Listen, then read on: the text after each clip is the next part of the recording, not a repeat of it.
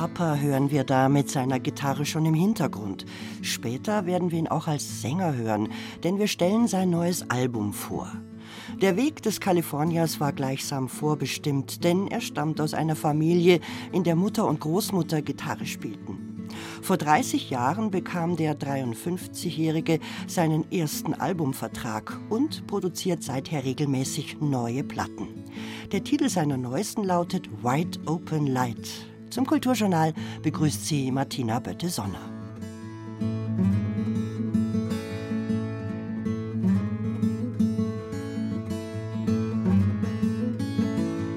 Gerade ist ein interessantes Buch mit dem Titel Afrika ist kein Land erschienen und macht uns klar, dass wir im globalen Norden nicht viel wissen über einen Kontinent, der kolonisiert, ausgebeutet und bis heute verwüstet wird durch uns.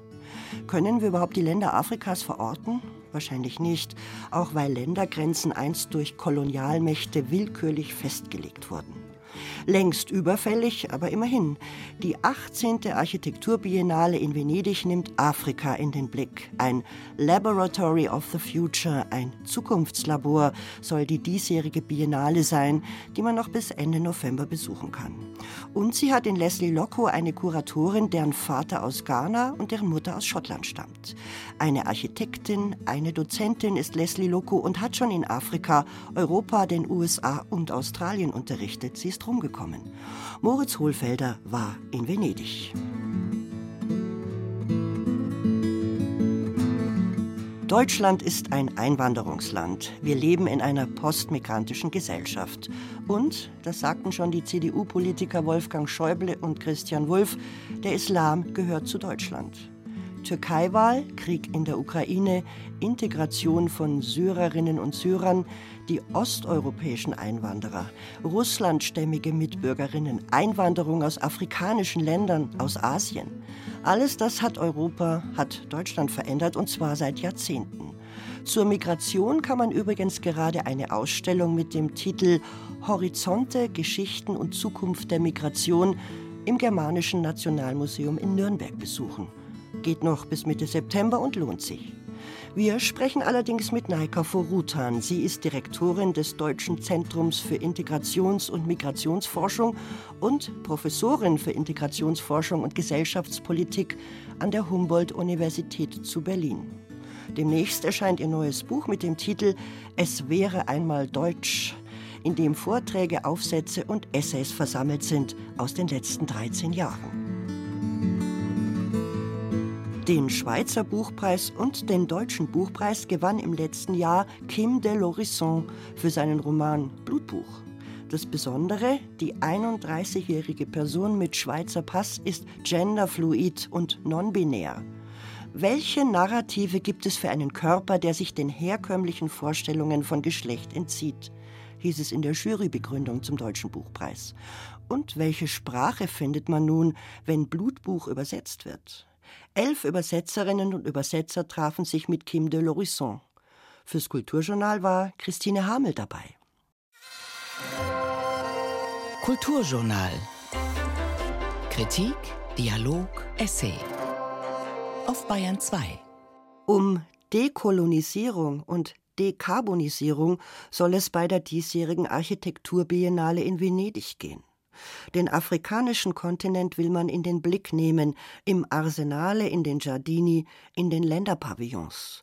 Und dort, abseits von Markuskirche, Kanal Grande oder Rialtobrücke, kann man den Touristen fluten, die die italienische Lagunenstadt nahezu ganzjährig überschwemmen, entgehen und sehen, was Afrika, der vielfältige Kontinent, zu bieten hat und was wir im globalen Norden lernen können wenn wir endlich unseren Blick weiten, auf Augenhöhe miteinander umgehen, zuhören und auch sehen. Moritz Hohlfelder über Klimawandel, Architektur, unsere Verantwortung und einen neuen Blick.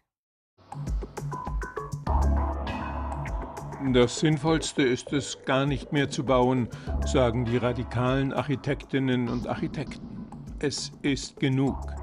Im Freistaat Bayern etwa hat sich die bebaute und damit versiegelte Fläche in den letzten 70 Jahren verdreifacht, von 4 auf inzwischen 12 Prozent. Um den Klimawandel aufzuhalten oder zumindest zu bremsen, sollte die Menschheit also nur noch das Bestehende gestalten, es allenfalls erweitern oder nachhaltig umnutzen. Aber was heißt das schon? Die Menschheit. Es handelt sich vor allem um die Völker des globalen Nordens, die bisher auf dem Planeten Ressourcen verbraucht und Unmengen an CO2 in die Atmosphäre gepustet haben. Es gibt ein fatales Gefälle zwischen dem globalen Norden und Süden. Während im Norden unnötig viel Energie verbraucht wird, wird im Süden wegen des infrastrukturellen Nachholbedarfs dringend mehr Energie benötigt. Formuliert man es provokant, muss man sagen, im Norden wird Energie verschwendet und im Süden gibt es in dem Maße noch gar nicht die Einrichtungen und Systeme, die Energie überhaupt verbrauchen könnten. There is one place on this planet where all these questions of equity, resources, race, hope, and fear converge and coalesce Africa. And at the level of anthropology, we are all African. And what happens in Africa happens to us all. Es gebe einen Ort auf unserem Planeten, wo alle Fragen nach Gerechtigkeit, Ressourcen, Zugehörigkeit, Hoffnung und Angst aufeinandertreffen sagt die Schriftstellerin, Architekturfachfrau und Pädagogin Leslie Loco, Kuratorin dieser 18. Architekturbiennale in Venedig, die erste Person mit afrikanischen Wurzeln überhaupt, die die Weltschau der Baukunst kuratiert. Loco stellt also Afrika in den Mittelpunkt der Biennale und sagt, menschheitsgeschichtlich seien wir sowieso alle Afrikaner, deshalb gehe das, was in Afrika passiere, auch alle etwas an. Leslie Loco hat für ihre Biennale den durchaus einladenden Titel Labor der Zukunft gewählt. Und sie hat klargemacht, dass es vor allem um zwei Begriffe geht, die Dekolonisierung, also die Aufarbeitung und Auflösung der bis heute spürbaren kolonialen Abhängigkeiten zwischen Norden und Süden, sowie die Dekarbonisierung, also die Schaffung einer Welt ohne Ausstoß von CO2. Beides hängt zusammen. The title of the 18th International Architecture Exhibition is The Laboratory of the Future, and it's a title that operates on several levels. Der Titel Labor der Zukunft dieser Biennale lässt sich für verschiedene Bereiche anwenden. Zuerst einmal ist Afrika das Labor der Zukunft. Wir sind ein junger Kontinent, dessen Durchschnittsalter nur halb so hoch liegt wie das in Europa und den USA und um zehn Jahre niedriger als in Asien. Unsere Städte wachsen am schnellsten, um rund 4 Prozent pro Jahr, und zwar auf Kosten der lokalen Ökosysteme, was den Klimawandel sowohl regional als auch global befeuert. Bei uns sind die wenigsten Menschen gegen Corona geimpft, nur 15 Prozent. Trotzdem haben wir die wenigsten Toten und Infektionen, was die Wissenschaft bis heute nicht erklären kann. Es hat also Sinn, Afrika als Labor der Zukunft zu begreifen. Vor allem für Europa und die USA bedeutet das eine radikale Infragestellung bisheriger Lebensformen, zumindest so lange, bis eine halbwegs gerechte Welt existiert und die zu viel Ungerechtigkeit führenden Energiefragen geklärt sind. Der Norden muss lernen zu verzichten, zum Beispiel auf energiefressende Errungenschaften wie die zunehmende und teilweise überzogene Digitalisierung des Lebens. Die globalen Rechenzentren dafür werden in den nächsten Jahren unfassbar mehr Strom verbrauchen als bisher. Das Projekt der selbstfahrenden Autos etwa ist, sollte es sich durchsetzen, aufgrund der unglaublichen Datenmengen, die dadurch entstehen, eigentlich nicht verantwortbar. Gleiches gilt für die künstliche Intelligenz oder schlicht Handynetze, die noch schneller und leistungsfähiger werden sollen. Aber müssen sie das?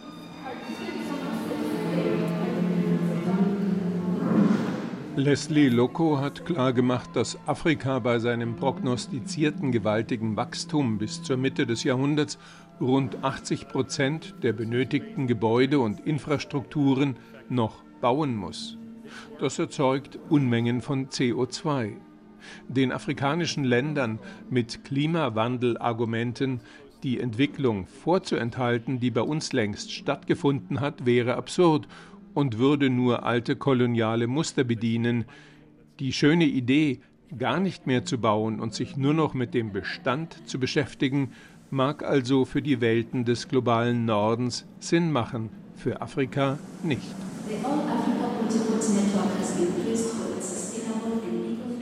Diese Biennale besteht weniger aus Architektur und mehr aus Gedankengebäuden, aus Ideen, Fantasien, was wäre wenn Fragen, Überlegungen zu Heimat, Sprache und Identität sowie dem Leben selbst.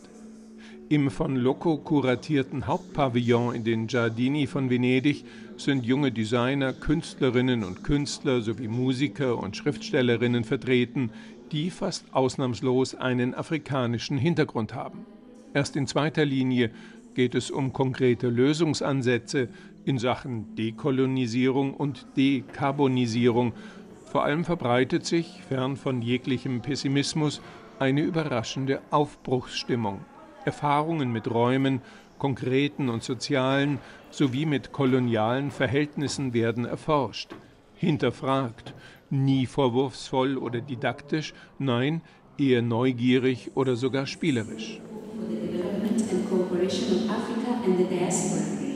Der nigerianische Installations- und Bildkünstler Oleleken Chafes, früher einmal Architekt, hat im obersten Raum des Hauptpavillons eine Art hypermobile Abflughalle eingerichtet, eine bunte, fröhliche Zukunftsvision afrikanischer Mobilität mit futuristischen Flugobjekten, mit Magnetbahnen, die durch Dschungelgebiete schweben, mit filigranen Schiffen, die aussehen wie Wasserläufer.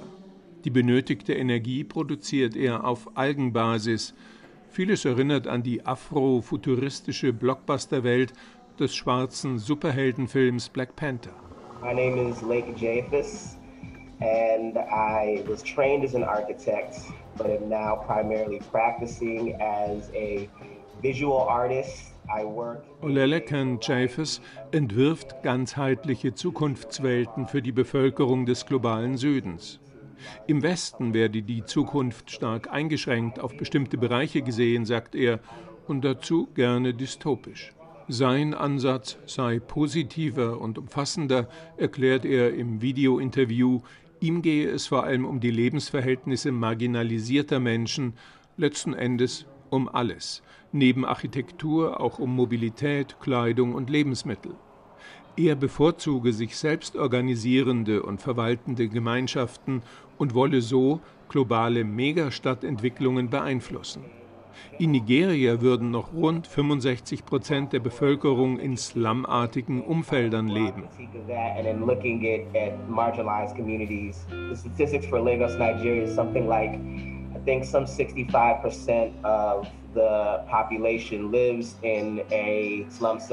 Es gibt viel zu entdecken auf dieser ungemein vielstimmigen 18. Architekturbiennale, die einen Paradigmenwechsel vollzieht, weg vom Eurozentrismus.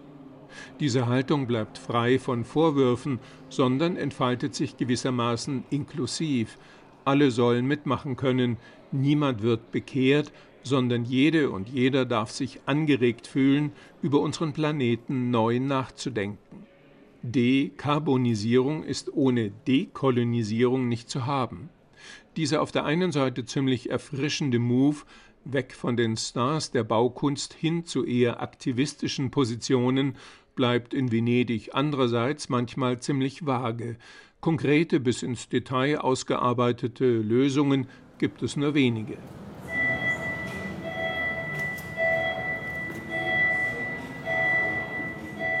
Die Dänen machen Vorschläge, wie man in Küstenregionen auf den steigenden Meereswasserspiegel reagieren kann, die Belgier untersuchen in ihrem Pavillon, wie sich pilzartige Gewächse als zukünftiges Baumaterial nutzen lassen, und die Deutschen erproben ein kollektives Modell der Zirkularität, haben gemeinsam Altmaterial der letzten Kunstbiennale eingesammelt und verwenden es jetzt in einem neuen Baustoffkreislauf wieder und weiter. Der Australier Liam Young zeigt in dem mit monumentaler Tricktechnik aus Hollywood produzierten Kurzfilm The Great Endeavour, wie sich das CO2 mit riesigen Apparaturen aus der Atmosphäre wieder einfangen und in den Boden pressen ließe. Er beruft sich auf den Satz der US-amerikanischen Umweltforscherin Holly Jean Buck, die sagt, die erste Welt hat mit ihrem Treibhausgasausstoß die Atmosphäre kolonisiert.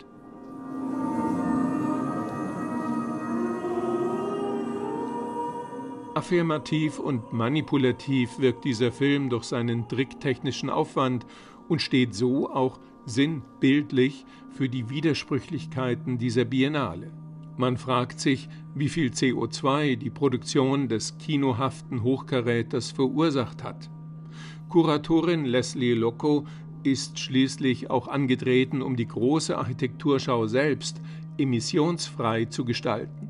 Davon ist die Biennale wohl weit entfernt.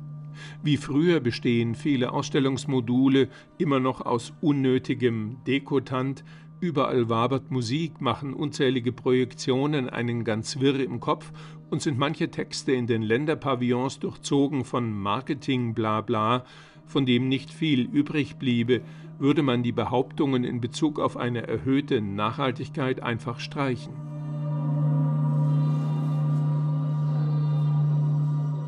Bisweilen wirkt das Ganze eher wie eine bunte, umtriebige Baumesse und nicht wie eine inspirierende, kontroverse Architekturschau.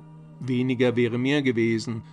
Der aus Tansania stammende und heute in London lebende Sir David Adje, einer der wenigen Star-Architekten in Venedig, ließ auf einen Bootsanleger im Arsenale-Gelände ein hohes, kapellenartiges, dreieckiges Gebilde aus schwarzem Holz zimmern. Ein transparentes, meditatives Gefäß ist entstanden, das einen angenehm zur Ruhe kommen lässt. Es braucht nur ein Gefühl für Raum und ein nachwachsendes natürliches Baumaterial, ganz schlicht, schön einfach, einfach schön.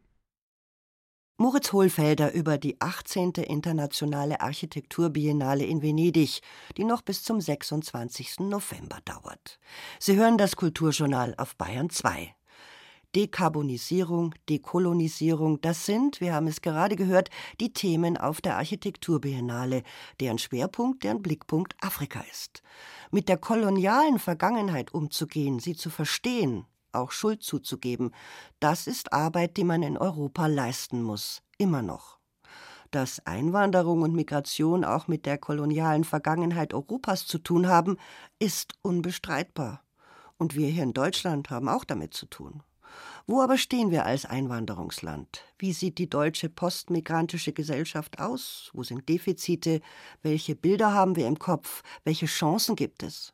Nach der Musik ein Gespräch mit der Sozialwissenschaftlerin und Migrationsforscherin Professorin Naika Furutan, die in Berlin forscht und lehrt und die sich gerade an der Georgetown University in den USA aufhält. Wegen der Zeitverschiebung haben wir das Gespräch aufgezeichnet. Aber nun Ben Harper, Sänger und Gitarrist aus Pomona in Kalifornien, der gerne mit anderen Künstlern und Künstlerinnen zusammenarbeitet. Mit John Lee Hooker, Ringo Starr, Keith Richards und Harry Styles. Hier in Yard Sales ist es Jack Johnson. She came together all of her personal effects.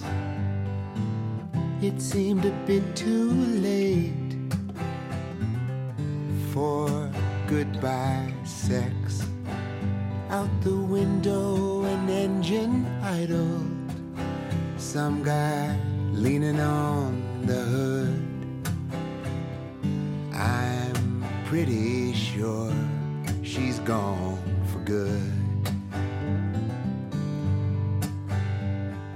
Love is a yard sale. Strangers wander up on your grass to hold your future hostage and bargain for your past. But all sales are final, no returns, not that you would. I'm pretty sure she's gone for good.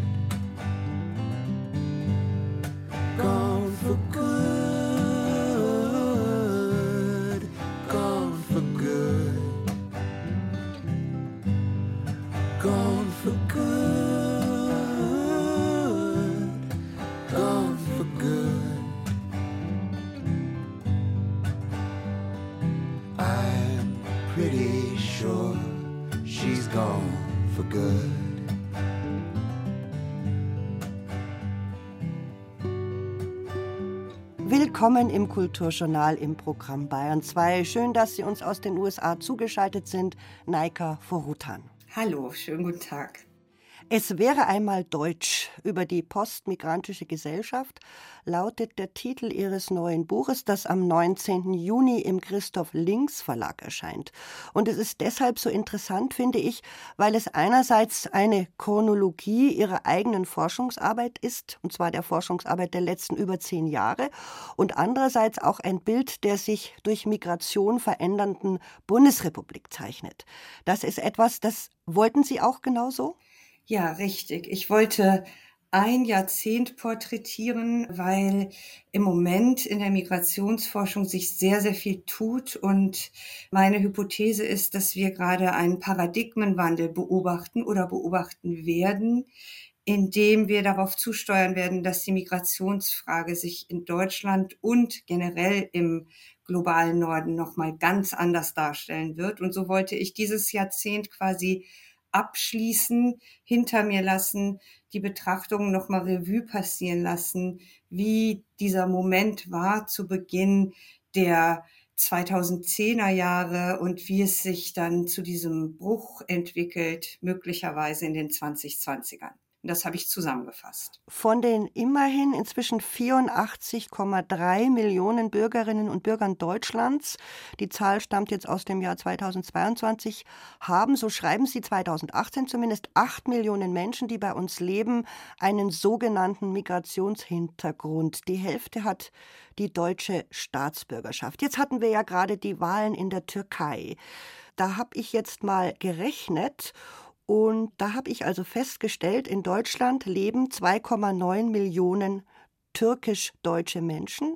Die Hälfte hat gar keinen türkischen Pass mehr.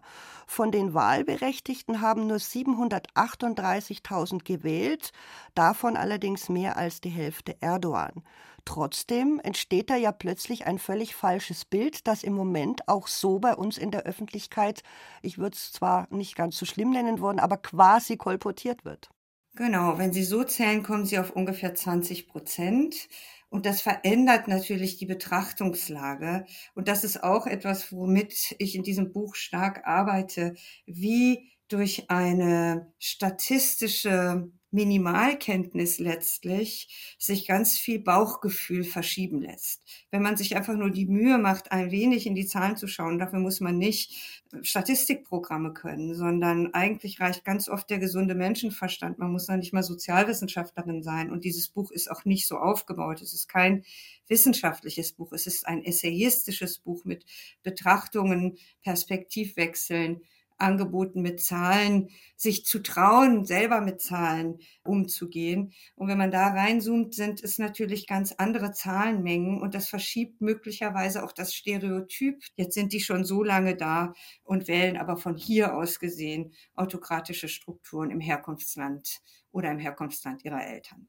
Da müsste man ja eigentlich auch sagen, wenn, egal woher, stammende Migrantinnen und Migranten einen deutschen Pass haben und ihren Pass aus dem Ursprungsland eigentlich gar nicht mehr, dann spricht es doch eigentlich für Integration.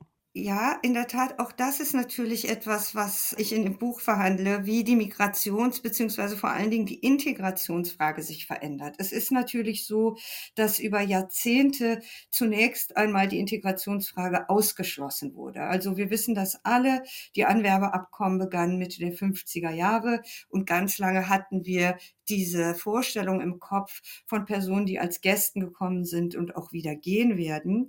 Und in Wahrheit kamen aber sehr viele Personen und gingen nicht wieder. Und als wir den Anwerbestopp hatten, Mitte der 70er Jahre, auch das, ich betrachte in dem Buch die Geschichte der Migration nach Deutschland, auch im Vorwort schon, als wir diesen Anwerbestopp hatten, waren insgesamt schon fast 16 Millionen Menschen nach Deutschland zugezogen und viele auch wieder weggezogen. Das heißt, diese Zahl war damals schon groß.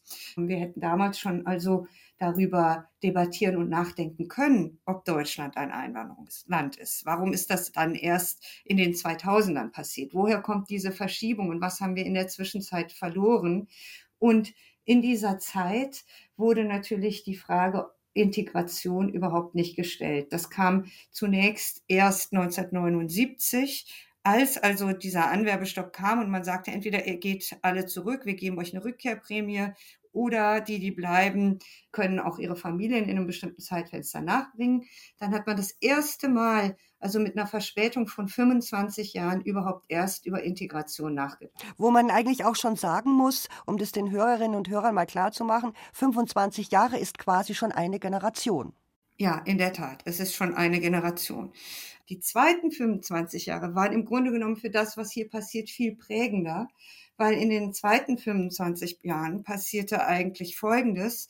Dann kamen die ersten Integrationsangebote von politischer Seite. Beginn der 80er, kann man sich merken, ist so der Punkt, in dem Integrationsverhandlungen, Aushandlungen nenne ich das, begonnen haben. Und dann gab es politische Angebote, Sprachkurse zu machen, aber es wurde auch darüber diskutiert, wie man die Personen in Schulen, dass die Kinder nicht mehr nur in Ausländerklassen geschickt werden, sondern in normale Regelklassen übernommen werden, dass eben Sprachförderung geschieht. Aber in diesen 25 Jahren passierten eben sehr viele Tötungen. Solingen ist gerade erst vorbei, aber es gab auch noch Mölln, es gab Rostock, es gab Lichtnagen in den 90ern.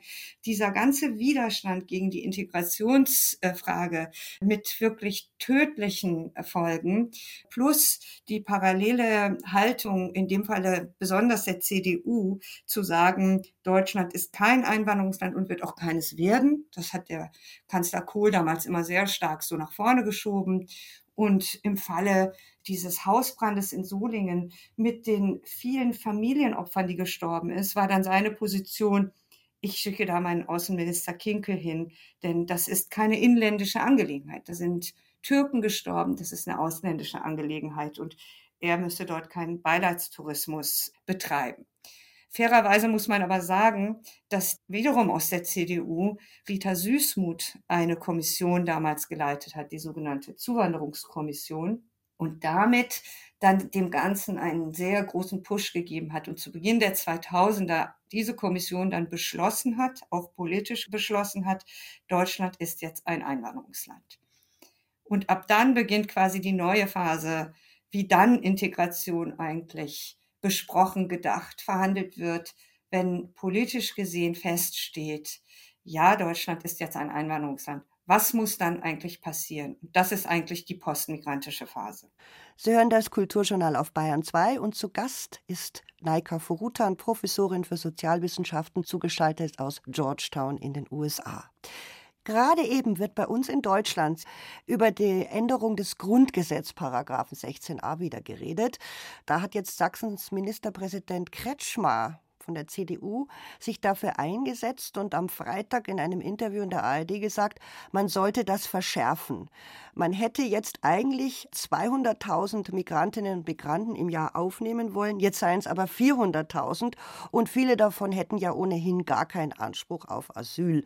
Man sollte sie schon an Europas Grenzen abhalten, heißt es da, auch in Bulgarien oder Polen und ich habe gehört, pro Asyl befürchtet schon Haftlager.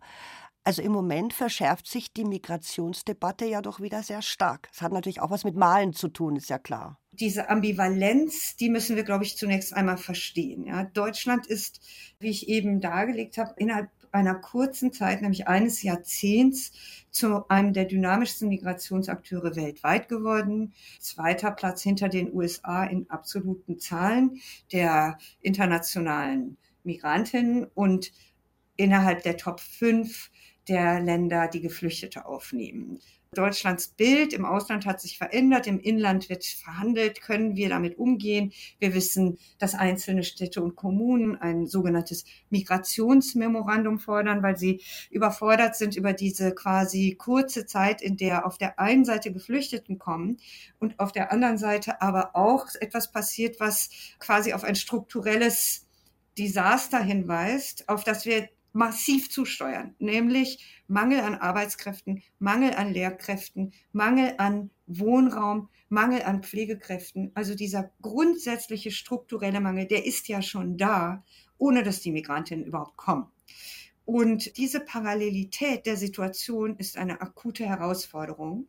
Und das ist der Punkt, den die Kommunen zu Recht anmahnen. Also man kann ihnen keinen Vorwurf machen, wenn es Städtegipfel gibt und eben Flüchtlingsgipfel, in der gefordert wird, mehr Unterstützung vom Bund. Die Forderung, es geht jetzt erstmal zunächst in Richtung finanzieller Unterstützung, was sehr nachvollziehbar ist, aber eine finanzielle Unterstützung backt ihnen noch keine Lehrkräfte die müssen erstmal ausgebildet werden. Und das auch noch in einer Zeit, in der der Beruf zunehmend an Attraktivität verliert.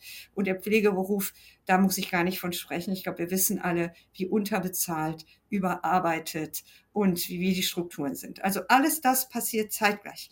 Ich rede tatsächlich noch von Geflüchteten und im Grunde genommen von dem Know-how, was Deutschland besitzt, Menschen innerhalb relativ kurzer Zeit, also sprich immer noch drei Jahre, zu Fachkräften auszubilden. Also wenn bis 2030 die Hälfte der Verwaltung in Rente geht, müssen sie die Personen haben, die sie nachsetzen.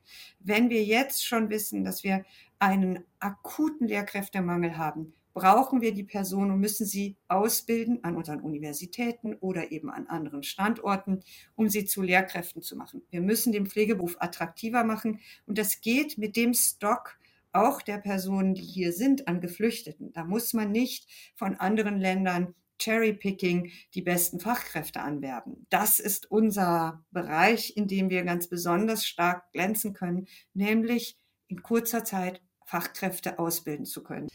Dieses duale System, das wir hier in Deutschland etabliert haben, wird weltweit kopiert. Ein bisschen darauf zu setzen, selbstbewusst. Ich habe ein bisschen dieses Wir schaffen das der Kanzlerin auch in dieser Richtung interpretiert. Wir haben es geschafft, wir schaffen es innerhalb von drei Jahren, 15-jährige pubertäre, desinteressierte Jugendliche zu Maurern und zu Arzthelfern und zu Kindergärtnern auszubilden. Warum sollten wir es nicht schaffen, hochmotivierte Migrantinnen oder Geflüchtete in dem Moment, in dem wir ihnen die ersten Strukturen des Ankommens gewährt haben, ebenfalls auszubilden. Das ist das, worauf man quasi setzen kann, dass dieses Land das eigentlich schon immer geschafft hat. Aber ich möchte es noch pragmatischer sagen. Wir haben eben die ersten Zahlen vorliegen und wir wissen auch, dass wir parallel in eine gerade extreme Migrationskonkurrenz geraten. Im Moment wissen wir, Deutschland ist immer noch sehr attraktiv. Wenn man global fragt, steht Deutschland auch hier an zweiter Stelle hinter den USA. Die Menschen sagen, ja, ich möchte Deutschland einwandern.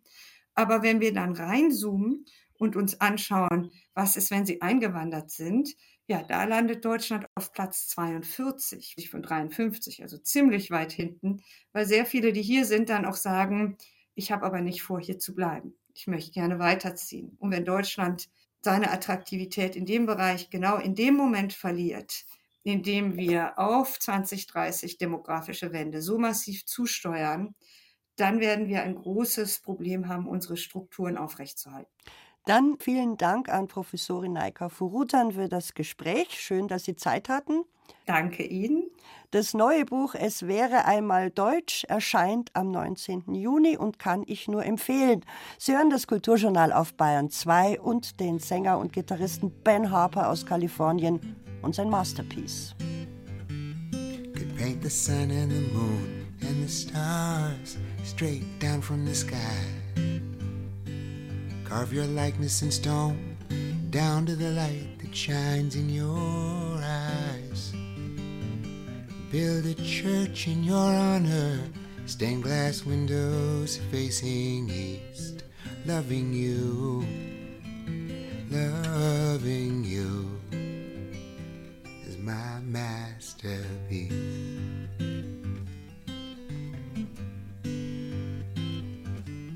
Love you for who you are, I love you for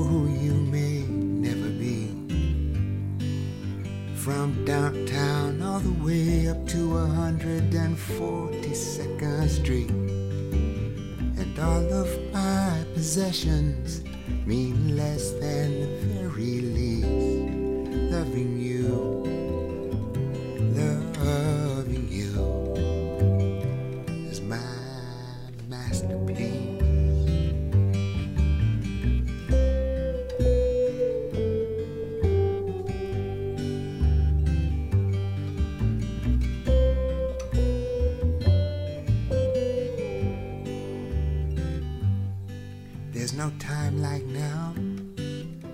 there's no place like here. So throw your loving arms around me, dear. And I'll lean on you like a beggar leans upon the moonlit streets, loving you,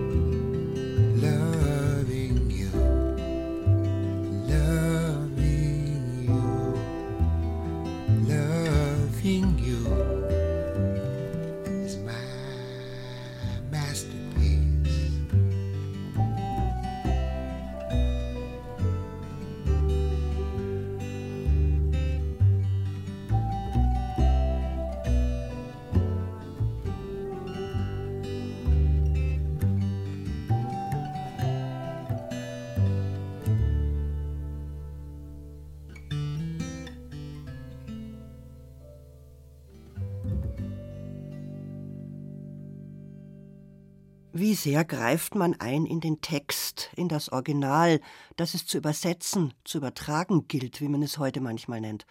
Und welche Sprache, welche Worte findet man, welche Melodie? Immerhin, Übersetzer und Übersetzerinnen werden inzwischen angemessen wertgeschätzt, denn sie leisten großartige Arbeit. Im schweizerischen Übersetzerhaus Loren in Wernertshausen fand vor kurzem ein großer Workshop statt. Es ging um Blutbuch, dem mit dem Schweizer und dem Deutschen Buchpreis ausgezeichneten Romandebüt einer im besten Sinne schillernden Autorenfigur. Der Name ist ein Pseudonym. Kim de l'Horizon heißt der, die 31-jährige Schweizer Autorin, der Autor. Kim traf sich in Loren mit Übersetzerinnen und Übersetzern. Gibt es denn queeres Übersetzen? Unsere Autorin Christine Hamel ist für uns in die Schweiz gereist. Das sind konkrete Fragen an Kim, weil da wollen wir Kims Sicht darauf haben. Und jetzt. Darf ich da noch Ja. was hinzufügen? Genau, und dass ich eigentlich das auch, dass einer der Gewinne für mich ist, dass im Übersetzen quasi nochmal eine Agency mehr dazukommt, eben, und dass ich das eine eigentlich Weiterschreibung von Blutbuch finde. An einem nasskalten Maidienstag im Übersetzerhaus Loren bei Zürich. Gut ein Dutzend Übersetzerinnen und Literaturinteressierte sitzen an Tischen, angeordnet zu einem weiträumigen Quadrat. Der Blick fällt durch eine Fensterfront auf üppige Alpenblumenwiesen. Konzentrierte Arbeitsatmosphäre.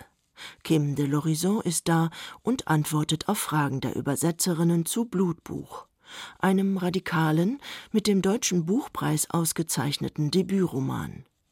Blutbuch erzählt von Selbstermächtigung im Rahmen einer Familiengeschichte. Kim heißt auch die Erzählfigur. Sie wächst in einem Vorort von Bern bei der verschwiegenen Mutter und einer dement werdenden Großmutter auf. Es gibt viel Ungesagtes rund um ein Trauma. Was hingegen im Roman sprudelt, ist die Suche nach einer Sprache, die zu dem non-binären Ich der Erzählfigur passt. Wie Kim de l'Horizon ist sie weder Frau noch Mann und probiert sich in fließenden Körpererzählungen aus. Welche Narrative gibt es für einen Körper, der die gängigen Vorstellungen von Geschlecht unterläuft? Eine Selbstsuche, die Kim de l'Horizon ästhetisch durchorganisiert. Ich vermute, dass es mich auch darum ins Schreiben zog, weil das Schreiben eine einzige Wellenlinie ist, weil das Element der Sprache das Flüssige ist, das Träge, das Tiefe, Latente, das Tragende, Mitreißende, Anbrandende, das Ertränkende, Speichernde, Lebengebende, Unerschöpfliche, Spiegelnde, Monsterbeherbergende, Auflösende. Eine Wörterwoge also, voller neuer Wortschöpfungen und Gender-Experimente, die den Roman in einen Strom aus Dialogen, Briefen, Hausordnungen, Listen und Versatzstücken, Essays und Episoden, verschiedenen Sprachen und Dialekten verwandelt. Ein Naughty-Text, der einfach nicht straight sein will, der sich einfach ständig unter meinen schlecht lackierten Nägeln wegdreht, wegquengelt, wegqueert. Übersetzerin, sagt Jamie Lee Circle, die Blutbuch ins Englische überträgt, können sich nur in diese Woge stürzen und sich von aller dramaturgischen Ungewöhnlichkeit und Queerness forttragen lassen. Also das Prozess des Schreibens ist sehr wichtig im Blutbuch und ich glaube auch, dass nachdem ich mich in der Übersetzung vertieft habe, dann kommen die Ideen von selbst hoffentlich. Also wir haben das ein bisschen einfacher, weil wir haben kein der, die, das zum Beispiel. Es ist immer the. Und man oder jemand wäre dann one oder you oder somebody, was mehr mit dem Körper zu tun hat. Aber weil je Mensch und Mensch im Buch neu erfunden ist, ich möchte auch sowas auf Englisch erfinden, damit das nicht verloren geht.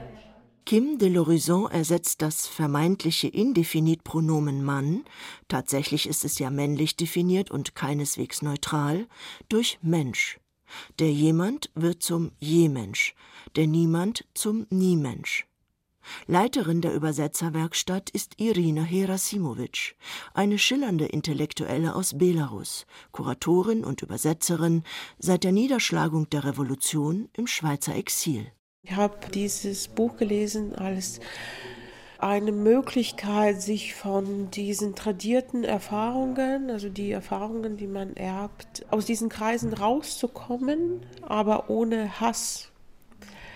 Also ich finde, es ist keine Abrechnung, das ist irgendwie Freiheit, aber ohne Hass und es war für mich die große Qualität. Ich war voll begeistert auch von der Sprache und so weiter. Und ich habe das gar nicht als ein queeres Buch gelesen. Und dieses Verwerfen und Umkippen von ganz vielen Diskursen, das war für mich eigentlich so das Wow bei dem Buch.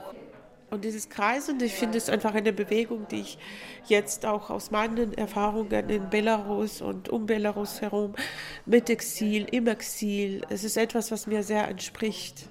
Die radikale Vielstimmigkeit, die Kim de l'Horizon dabei in Blutbuch praktiziert, findet ihren kongenialen Ausdruck in der elfsprachigen Runde im Übersetzerhaus Loren.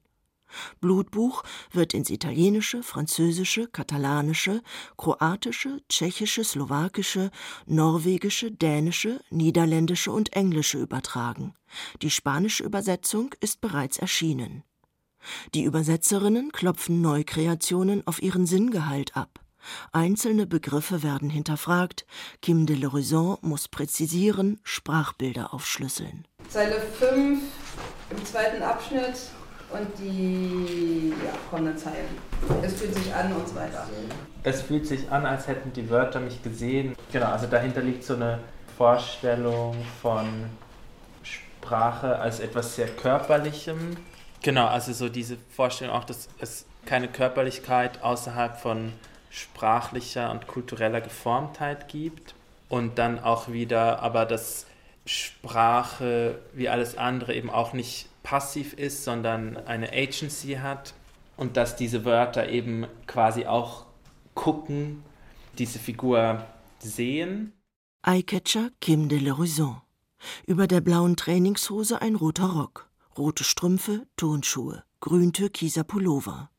Dezentes Glitzer-Make-up um die Augen, kurze Perlenkette, Reste von rotem Nagellack. Die Haare trägt er sie weiterhin kurz. Bei der Dankesrede zum Deutschen Buchpreis 2022 hatte Kim einen Haarschneider gezückt und sich vor Publikum auf der Bühne den Kopf rasiert. Aus Solidarität mit den Frauen im Iran. Blutbuch sei ein Zeichen gegen den Hass und für die Liebe, für den Kampf aller Menschen, die wegen ihres Körpers unterdrückt werden. Als ein Statement gegen Gewalt und Homophobie will denn auch Susana Demjanova ihre Übersetzung von Blutbuch ins Slowakische verstanden wissen, als ein Fanal für Empathie und Toleranz. Wir haben ein Buch gesucht, das den Opfern von dem äh, terroristischen Anschlag, das voriges Jahr in Bratislava geschehen ist, äh, dass ihnen eine Stimme gibt.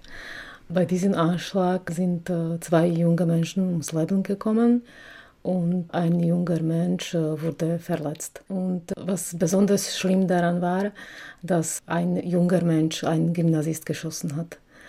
Und wir wollten also so ein Buch bringen, ich finde, das ist so eine starke und intensive Geschichte, dass ich dem Verlagschef sagte, das ist das Buch, was wir machen müssen. Yvonne Subiaur, der viele Jahre das Instituto Cervantes in München geleitet hat, hat den Roman ins Spanische übertragen. Es sollte schnell gehen, nur drei Monate Zeit hatte er für die knapp 300 Seiten. Die Neugier auf Blutbuch war in Spanien gewissermaßen drängend, sagt er. Dadurch, dass Spanien bis Ende der 70er Jahre, sagen wir ein genaues Datum gibt es nicht, äh, also eine unmögliche nationalkatholische Diktatur hatte und dass viele Debatten verdrängt wurden bis relativ spät, musste Spanien sehr schnell in den 80er Jahren nachholen und das macht die spanische Bevölkerung mit großer Freude und in vielen äh, Punkten sind wir jetzt fast an der Avantgarde, auch gerade was die Gesetzgebung angeht, in Gender-Sachen und auch in Sachen der queeren Identität und die Bevölkerung macht durchaus mit. Vielleicht als Reaktion auf diese Verdrängung auf jahrhundertelang ergibt sich eine besondere Vitalität. Also von daher halte ich die spanische Leserschaft für besonders vorbereitet auf die Botschaft dieses Romanes, die nicht so sehr darauf zielt, eine neue Identität zu etablieren und fest zu verankern, sondern ganz im Gegenteil, alle Identitäten in Frage zu stellen und die Fluidität und die Porosität aller Identitäten zu illustrieren. Ganz anders dagegen der Kulturraum, in den Joan Ferraron y Llangostera übersetzt. Schon die Sprache, das Katalanische, ist Teil einer rigiden Identitätspolitik. Von Fluidem will man hier eher nichts wissen.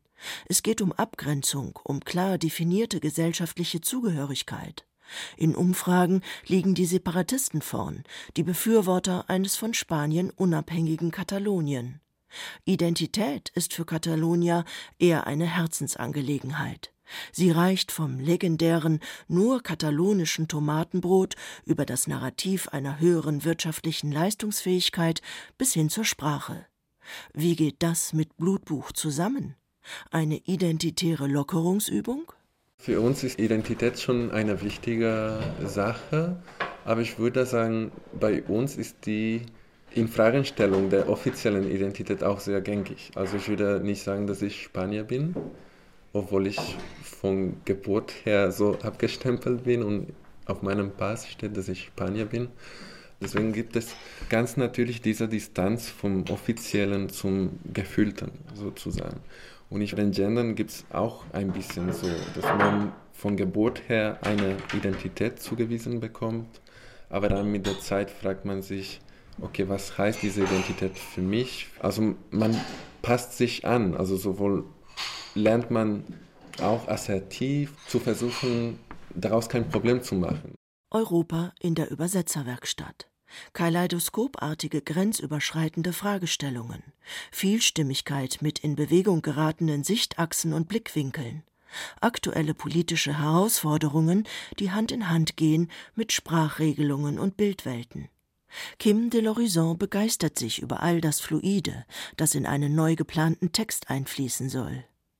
Der die sprachenverliebte Schriftstellerin freut sich über alle erhellenden Grammatikeinblicke, Vergleiche im semantischen Terrain und alle romanischen, slawischen und skandinavischen Ausdruckskräfte. Was ich sehr spannend fand, war zu sehen, welche Sprachen wie gendern.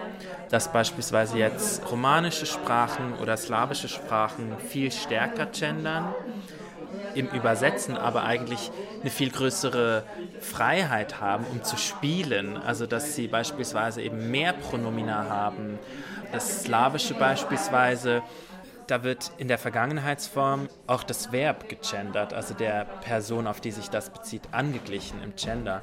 Aber im Präsens und im Futur wird nicht gegendert, was ich sehr spannend finde, dass also in Anwesenheit von Körpern und im Zukünftigen, das ist frei von Gender und im Vergangenen, im Festgeschriebenen etc., da wird das Gender festgeschrieben und muss markiert werden. Ich merke eben, meine Textkörper sind Körpertexte und ich habe diesen Begriff Écriture fluide für mich entwickelt, irgendwie, also eine Form des Schreibens, die flüssig sind irgendwie und merke, dass wirklich die Beschäftigung an diesen Themen, beispielsweise an der Hexerei oder eben an Vielsprachigkeit, mich weiterhin beschäftigt irgendwie und dass diese Sachen auch einfließen werden in weitere Projekte. Also es ist jetzt wirklich eigentlich eine schöne Weiterarbeit an der Écriture fluide. Ja. Fluides Schreiben Patin für diesen Wellengang in Kim de l'Horizons Poetik ist Virginia Woolf, durch deren Texte der Stream of Consciousness strömt, also eine ungeregelte Folge von Bewusstseinsinhalten. Alles löst sich auf, keine konzeptionelle Sicherheit mehr, keine Gewissheiten, alles ist Wandel im Werden begriffen. Auch Übersetzen bedeutet Gewissheit aufzulösen. Übersetzerinnen schweben nicht über beiden Kulturen, über den Sprachen, sondern nehmen Texte mit in ihre Kultur. Übersetzer machen Texte sichtbar und müssen sie möglicherweise an ganz anderen Stellen stärken, als es der Autor, die Autorin im Originaltext tut. Eine Poetik der Beziehung, der Relationen, anschaulich fassbar in einer Übersetzerwerkstatt am Rande der Schweizer Alpen, wo Europäer sich den Kopf darüber zerbrechen, was mit dem Wort Spätzliblitz gemeint sein könnte oder wie man Braven übersetzt. Eine zärtliche Zugewandtheit, die froh stimmt, optimistisch. Christine Hamel, ein gutes Dutzend Übersetzer und Übersetzerinnen und Kim de l'Horizon. Das war das Kulturjournal auf Bayern 2. Für das Team verabschiedet sich Martina Bötte-Sonner.